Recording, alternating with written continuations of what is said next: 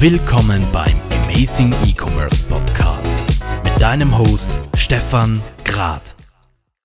Shopsysteme made in Germany, da gibt es nicht allzu viele, die vor allem noch immer an Bedeutung haben. Und es freut mich heute wahnsinnig, einen Vertreter eines Shopsystems mit dabei zu haben, die einfach schon als Urgesteine der E-Commerce-Branche gelten. Davor aber nochmal ein herzliches Dank an unseren Folgensponsor, der uns auch in dieser Folge des Amazing E-Commerce Podcast wieder super unterstützt. Auch in dieser Amazing E-Commerce Ausgabe möchte ich mich wieder ganz herzlich bei Adobe als Folgensponsor bedanken. Adobe hat ja mit Magento Commerce, wie ihr wisst, eine flexible und skalierbare E-Commerce Lösung im Portfolio, welche bereits integrierte Tools zur Verwaltung, Messung und natürlich auch Optimierung aller relevanten E-Commerce-Teilbereiche inkludiert hat. Wenn ihr also euer E-Commerce-Projekt auf neue Beine stellen wollt, beziehungsweise auf der Suche nach einem neuen Online-Shop-System seid, habt auf jeden Fall Magento mit am Plan. Vielen Dank nochmal an Adobe für die Unterstützung des Podcasts. So soll es doch sein mit guten Partnern. Herzlichen Dank. Lieber Sebastian, es freut mich wahnsinnig, dass du dabei bist. Du als äh, Head of Marketing von Oxid, einem der klingenden Namen seit 15 Jahren in der E-Commerce-Branche. Freut mich, dass du dir die Zeit genommen hast, mit mir hier heute zu plaudern. Ja, vielen Dank für die Einladung. Äh, freut mich auch. Ähm, ist mein erster Podcast. In dem Sinne bin ich gespannt, äh, was auf mich zukommt. Ja, ich, ich bin sicher, du, du machst das sensationell.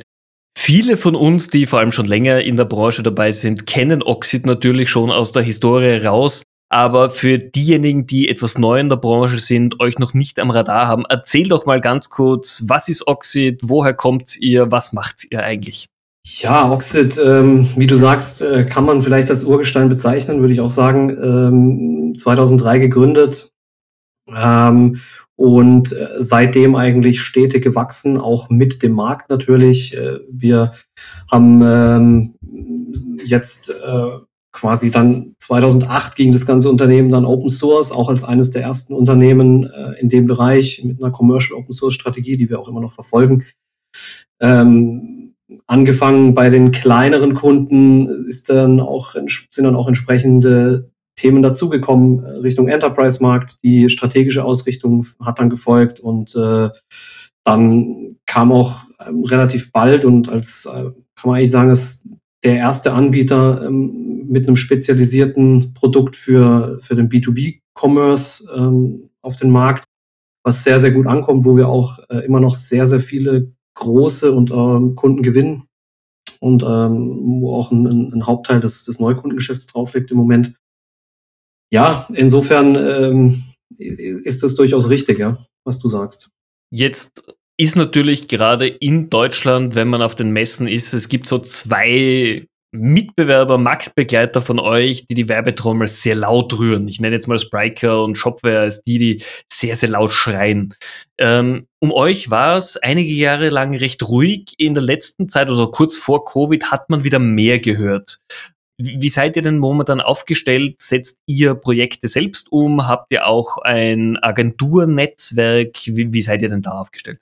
Ja, also wir sind äh, historisch äh, ganz stark auf den ähm, Partnervertrieb ausgerichtet. Ähm, ganz klar ist, bis äh, 2012 haben wir oder 13 haben wir gar keine Projekte selbst umgesetzt. Ähm, es hat sich dann die Notwendigkeit schlicht und ergreifend gezeigt. Die Kunden wurden größer, die Nachfrage wurde größer äh, nach, ähm, äh, nach, ja, im Prinzip nach den, ähm, nach, nach eigenen, äh, nach eigenem Projektgeschäft.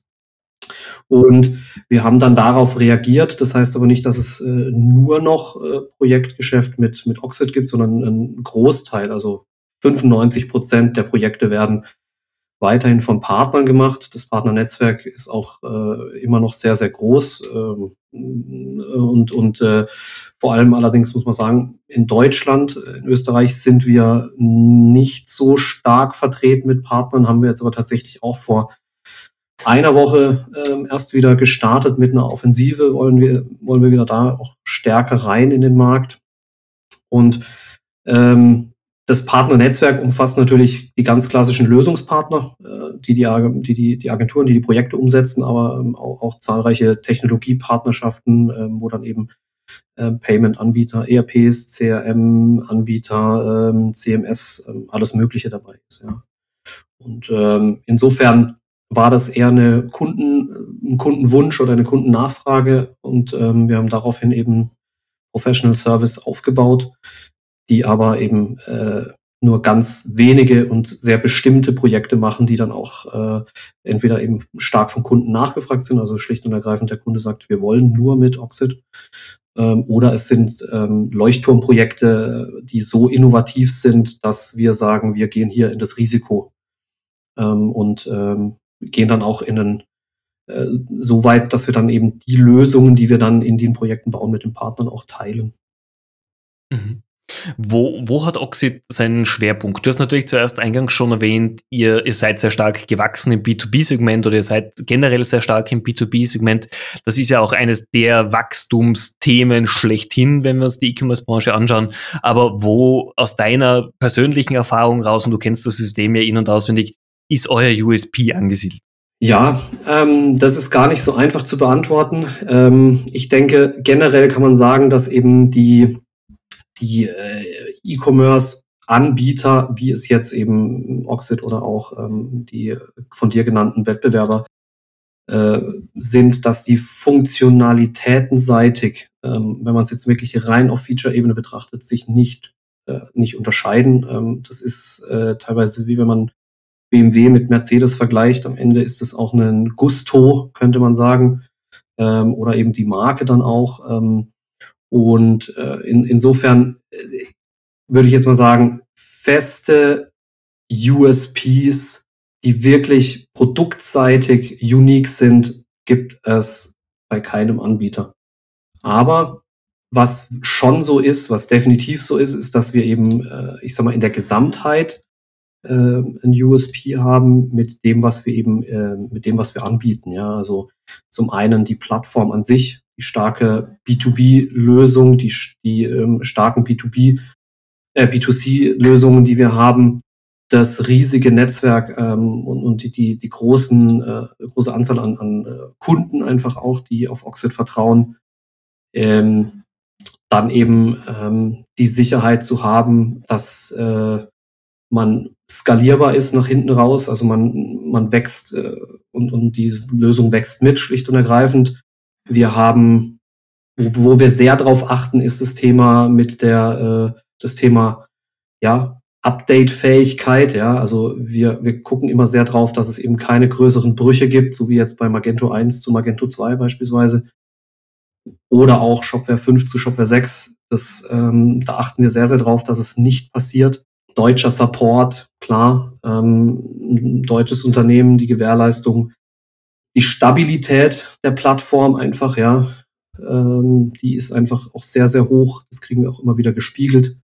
Ähm, die starke Modularität. Wir haben, es gibt so super viele Module, ähm, mit denen man die Funktionalitäten dann auch entsprechend äh, erweitern kann und auch ähm, ja, Spezialgebiete mit den entsprechenden ähm, spezialisierten Lösungen ähm, adressieren kann.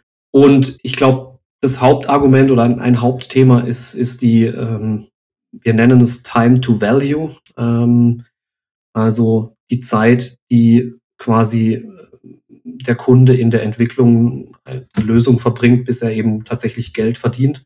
Also eine Mischung aus TCO und Time to Market könnte man auch sagen. Die ist äh, schlicht und ergreifend ungeschlagen bei Oxid. Ähm, und äh, da achten wir sehr, sehr drauf. Das sind so ein bisschen die Hauptpunkte, kann man sagen. Mhm. Jetzt hast du auch die Modularität angesprochen. Natürlich ein wahnsinnig wichtiger Punkt, vor allem wenn ich als Online-Händler natürlich meinen Shop weiterentwickeln möchte, neue Features einbauen möchte. Da ist ja auch das ganze Thema Headless Commerce, PWA gerade ein riesengroßes Thema in der Branche, sorgt für viel Furore. Manche Kunden kennen es nur als Schlagwort, wissen aber nicht wirklich, was dahinter steckt. Wie schaut's da bei euch aus? Cool, dass du das fragst. das ist eine, eine Steilvorlage. Ähm, wir haben ja lange Zeit, ähm, sagen wir mal, haben wir abgewartet, was das Thema API angeht, ähm, wo andere schon das Buzzword äh, wie eine Sau durchs Dorf getrieben haben in, in, der, in der Szene. Ähm, also Headless Commerce, äh, API First Ansatz äh, und äh, Microservices und dergleichen. Wir haben jetzt gerade eigentlich, kann man sagen, sind wir dabei, das Thema aufzubereiten, zu releasen dann auch, ähm, sind das Thema angegangen mit der GraphQL-Technologie, ähm, die ja von Facebook entwickelt wurde. Im Prinzip die äh, auch eine mehr oder weniger eine Abfragesprache Richtung, äh, wie, wie es REST auch ist. Aber er hat einige Vorteile zu REST, ist unter anderem performanter, ähm, weil nicht immer die gesamten Datensätze abgefragt werden müssen. Das ist mit Sicherheit ein großes Thema. Und ähm, das ist auch eins der Hauptthemen, die wir äh, jetzt äh, dieses Jahr abbilden, auch, in, auch kommunikativ abbilden. Die Story dahinter ist klar, das ist, äh, ist dann auch Headless, ja, ähm, alles, was damit zu tun hat. Ähm, und äh, die entsprechende Anbindung eben von, von, von Drittsystemen, die Entkoppelung der Businesslogik äh, von den, von den Frontend-Technologien, äh, die höhere Agilität vom, vom Marketing, was Kampagnen und Änderungen im Frontend angeht oder auch Anbindung komplett neuer, innovativer Frontends, ob das jetzt eine Voice ist oder eine smarte Waage oder ähm, ähm, oder ein Auto oder was auch immer, ja. Ähm, das, das äh, ist eines der Hauptthemen und da spielt natürlich auch das Thema Modularität rein, weil das dem Ganzen nochmal eine ganz anderen, einen ganz anderen Drive gibt. Ähm, genau. Absolut. Meine, jetzt viele Unternehmen, gerade im B2B-Bereich, haben in den letzten Jahren ja massiv Zeit und Kapital in Projekte investiert. Und viele versuchen gerade nur über kleine MVPs mal so den, den Daumen ins Wasser zu stecken, um zu wissen, funktioniert das Ganze, wie, wie sollen wir überhaupt mit Digitalisierung umgehen. Und wir alle haben gelernt, dass ja Daten, nicht nur Kundendaten, sondern vor allem Produktdaten, Produktinformationen das A und O sind. Wie, wie ist deine Erfahrung damit, auch aus den Kundenprojekten, die du hast? Ähm, sind eure Kunden so weit, dass sie sagen, hey, wir wollen jetzt digital wirklich in den Commerce-Bereich starten und wir haben 100% unserer Daten fixfertig bereit, um zu digitalisieren? Oder erlebt ihr auch das, was wir halt jetzt momentan wöchentlich erleben, dass Kunden sagen, wir wollen den Porsche unter den Digitalsystemen, haben aber nicht mal irgendwie Produktinformationen da, um den, den Käfer der Digitalsysteme zu befüllen? ein, ein netter Vergleich auf jeden Fall würde ich eher so sehen wie du, äh, wie, wie letzteres. Also äh, der Wille ist zwar da, auch gerade das Verständnis Richtung MVP. Das ist ja auch ein Thema, was wir letztes Jahr stark im Fokus hatten, wo wir dann auch ähm, ja ein Paket geschnürt haben, um, um eben solche Unternehmen, solchen Unternehmen zu helfen oder sie zu unterstützen, gerade jetzt auch in der Corona-Phase, um möglichst schnell dann auch online zu sein. Aber ich sag mal, Nichtsdestotrotz ist es halt immer noch so, dass viele, viele, viele Unternehmen das Thema Produktdaten zuerst auf Vordermann bringen müssen. Äh, das, also ja, da gibt es immer noch Unternehmen, die haben ihre ähm, Excel-Listen tatsächlich, wo ihre Produktdaten drin liegen. Ähm, also insofern ist es ist es mit Sicherheit und, und diese Themen kommen immer vor dem Onlinehandel, äh, was auch Sinn macht. Ähm, das heißt nicht, dass es unbedingt jetzt in der, in der wirklich linearen Abfolge passieren muss, aber Produktdaten sind ähm, erstmal die Grundlage und ähm, alles, was danach kommt, äh, ist, dann, ist dann nach vorne raus eben wieder Onlinehandel. Und äh, da ist natürlich auch eine Integration super wichtig. Das ist aber im, im B2, gerade im B2B-Bereich sowieso eines der großen Themen oder der noch größeren Themen, wie jetzt im, im B2C-Bereich fast schon diese Integration in die Prozesse.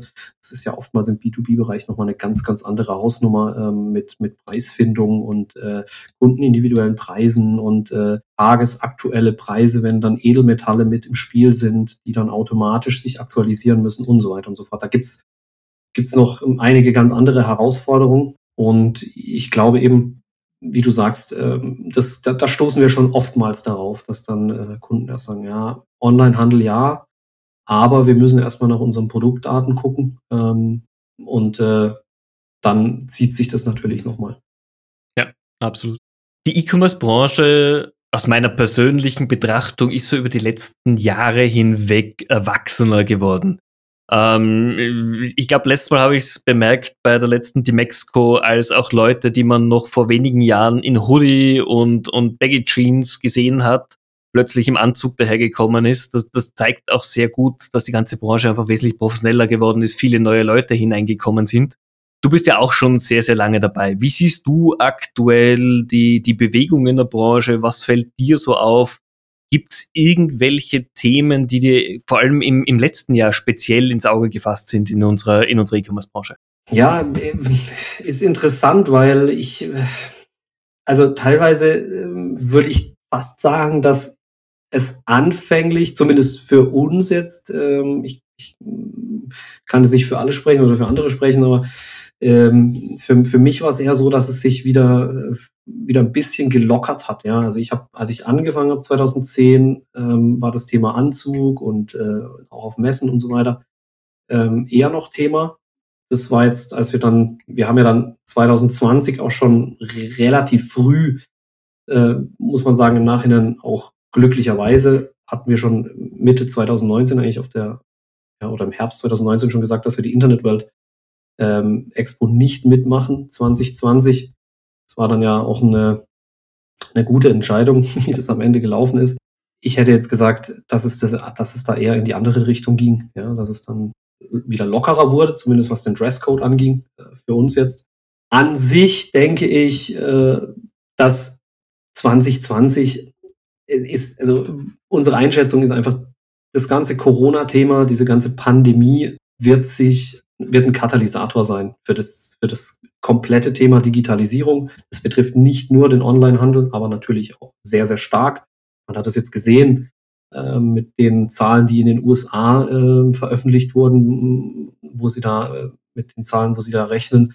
Das sind schon äh, richtig, also das, das ist ja richtig krass eigentlich. Und äh, wenn, wenn, die, wenn die Krise oder die Pandemie da erstmal vorbei ist und die Unternehmen wieder durchstarten, dann ist äh, wahrscheinlich auch beim allerletzten CEO angekommen, ähm, auch im B2B-Bereich und auch bei dem, ähm, dem allerletzten Mittelständler in Deutschland, dass ähm, die Digitalisierung ähm, voranschreiten muss, beziehungsweise das A und O ist. Und insofern äh, sind wir davon überzeugt, dass eben das ganze Jahr 2020 in dem Zeichen dieser äh, Pandemie stand und dann auch im Zeichen eben von ähm, möglichst schnell online gehen, alternative Lösungen finden. Und da gibt es ja auch Händler, die sehr, sehr kreativ waren, äh, wo es jetzt eben äh, die Fläche nicht mehr zur Verfügung stand, äh, wo sie dann eben angefangen haben, äh, mit WhatsApp und ähm, dergleichen zu arbeiten, wo dann doch plötzlich vieles relativ schnell ging, äh, was vorher vielleicht so nicht möglich war. Ja. Absolut.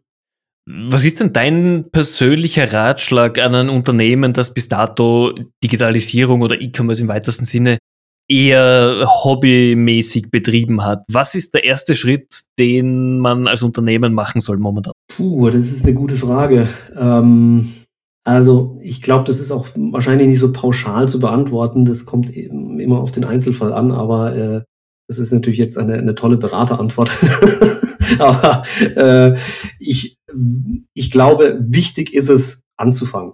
Also ich glaube, das ist das Allerwichtigste. Ähm, anzufangen und, ähm, und auch Fehler zuzulassen, auch genau so reinzustarten mit dem Wissen, äh, zu sagen, ja, wir werden Fehler machen. Und das ist aber nicht weiter dramatisch, weil aus Fehlern lernen wir. Also den, ähm, ja, das ist so ein, so ein Lean-Startup-Ansatz, den man natürlich aber nicht nur auf Startups anwenden kann, sondern auch auf etablierte Unternehmen ähm, wissentlich zu sagen, okay, wir gehen Fehler ein, ähm, wir starten aber trotzdem und wir machen sie in möglichst kleinen Schritten auch und immer mit ganz konkreten Ergebnissen dann auch, ja. Also ähm, Lean Startup in Kombination mit solchen MVPs, wo man dann eben auch neue Segmente austesten kann, neue Ideen austesten kann. Wenn es gut ist, dann äh, kann man es äh, skalieren und weiter treiben. Wenn es äh, nicht gut ist, dann beendet man das Ganze eigentlich dann auch wieder bevor man jetzt äh, mehrere Monate in eine Konzeptionierungsphase geht am Ende und äh, ja, man stirbt dann Schönheit so in die Richtung, ja. Absolut richtig. Ich meine, das ist auch das, was halt für viel Umdenken bei den Unternehmen sorgen muss, weil gerade etablierte Unternehmen können halt mit diesem schnell agieren, schnell wieder ändern, einfach schwer umgehen. Und ich glaube, das ist die ganz große Herausforderung, gerade im B2B-Umfeld natürlich. Ja, würde ich auch so sehen. Wobei, wie gesagt, glaube ich schon, dass da jetzt auch ein Umdenken stattfindet. Wenn auch gezwungenermaßen natürlich, ja, muss man auch dazu sagen. Ähm, aber schon allein, ich glaube, jetzt die Woche kamen Zahlen von DHL raus, die im, im B2B-Umfeld ähm, mit so einem extremen Wachstum in den nächsten Jahren äh, rechnen, dass sie, dass sie mit 10.000 Neueinstellungen planen, ja. Ähm, das ist, äh, also da kommt noch, in dem B2B-Bereich kommt noch unfassbar viel auf uns zu.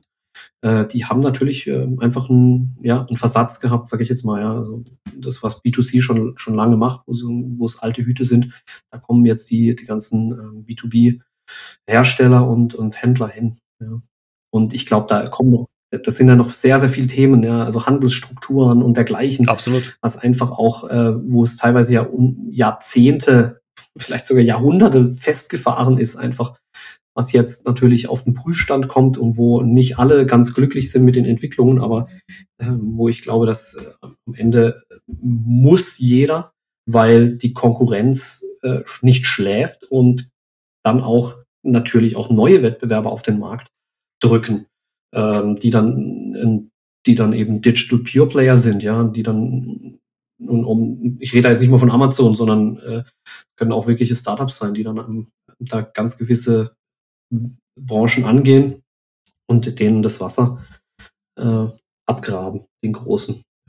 Damit sind wir auch schon fast am Ende der heutigen Ausgabe angekommen. Ich möchte auch dich fragen, was sind so die Zukunftsthemen für dich? Was wird uns in den nächsten zwölf Monaten oder zumindest bis zum Weihnachtsgeschäft extrem beschäftigen in der Branche? Hm. Was wird uns extrem gut? Ich meine, äh, No-Brainer, es wird immer noch die Pandemie sein, mit Sicherheit. Ähm, abgesehen von Sagen der wir Pandemie. Abgesehen von der Pandemie, ja. äh, ich glaube, ähm, auf, auf E-Commerce bezogen werden es äh, Themen sein wie auf jeden Fall wie, wie das Thema wie MVP, also schnell Projekte hochziehen, ähm, austesten und äh, verbessern. Ähm, es wird das Thema KI sein. Das ähm, wird mit Sicherheit hochkommen. Es wird mit Sicherheit auch, ähm, ja, ich sag mal so, das Thema, ja, kann, eigentlich kann man sagen, das Thema Customer Experience, ja, also alles, was so Richtung 3D-Produktkonfiguratoren geht, das sehen wir jetzt einfach auch stark, um das, um auch, auch äh, Produkte erlebbarer zu machen, die man vielleicht vorher ähm, mehr auf der Fläche gesehen hat, ja, also gerade Richtung Möbel beispielsweise. Ähm, da, da wird mit Sicherheit auch einiges kommen. Ja, ich würde sagen. Wie, wie siehst du die Herausforderung, momentan Mitarbeiter zu bekommen, für nicht nur für Händler, auch als Dienstleister? Es kommt, ich würde sagen, auch da kommt es drauf an. Also technische Leute im, im, im technischen Bereich, also Entwickler ähm, und alles, was damit so zusammenhängt, ist schwierig auf der einen Seite. Auf der anderen Seite hat es es einfacher gemacht für die Unternehmen, glaube ich, jetzt mit dem Thema äh, Remote. Viele haben das ja eingeführt, Oxida auch, ja. Wir haben, wir, wir haben jetzt eigentlich auch, klar, wir arbeiten jetzt remote, aber, ähm, aber es wird auch in, in Post-Pandemie, sage ich jetzt mal so sein, dass wir äh, Flex Office anbieten. Das heißt, man kann von überall aus arbeiten. Und äh, das macht es natürlich ein bisschen einfacher, weil logischerweise der, der Markt viel, viel größer geworden ist.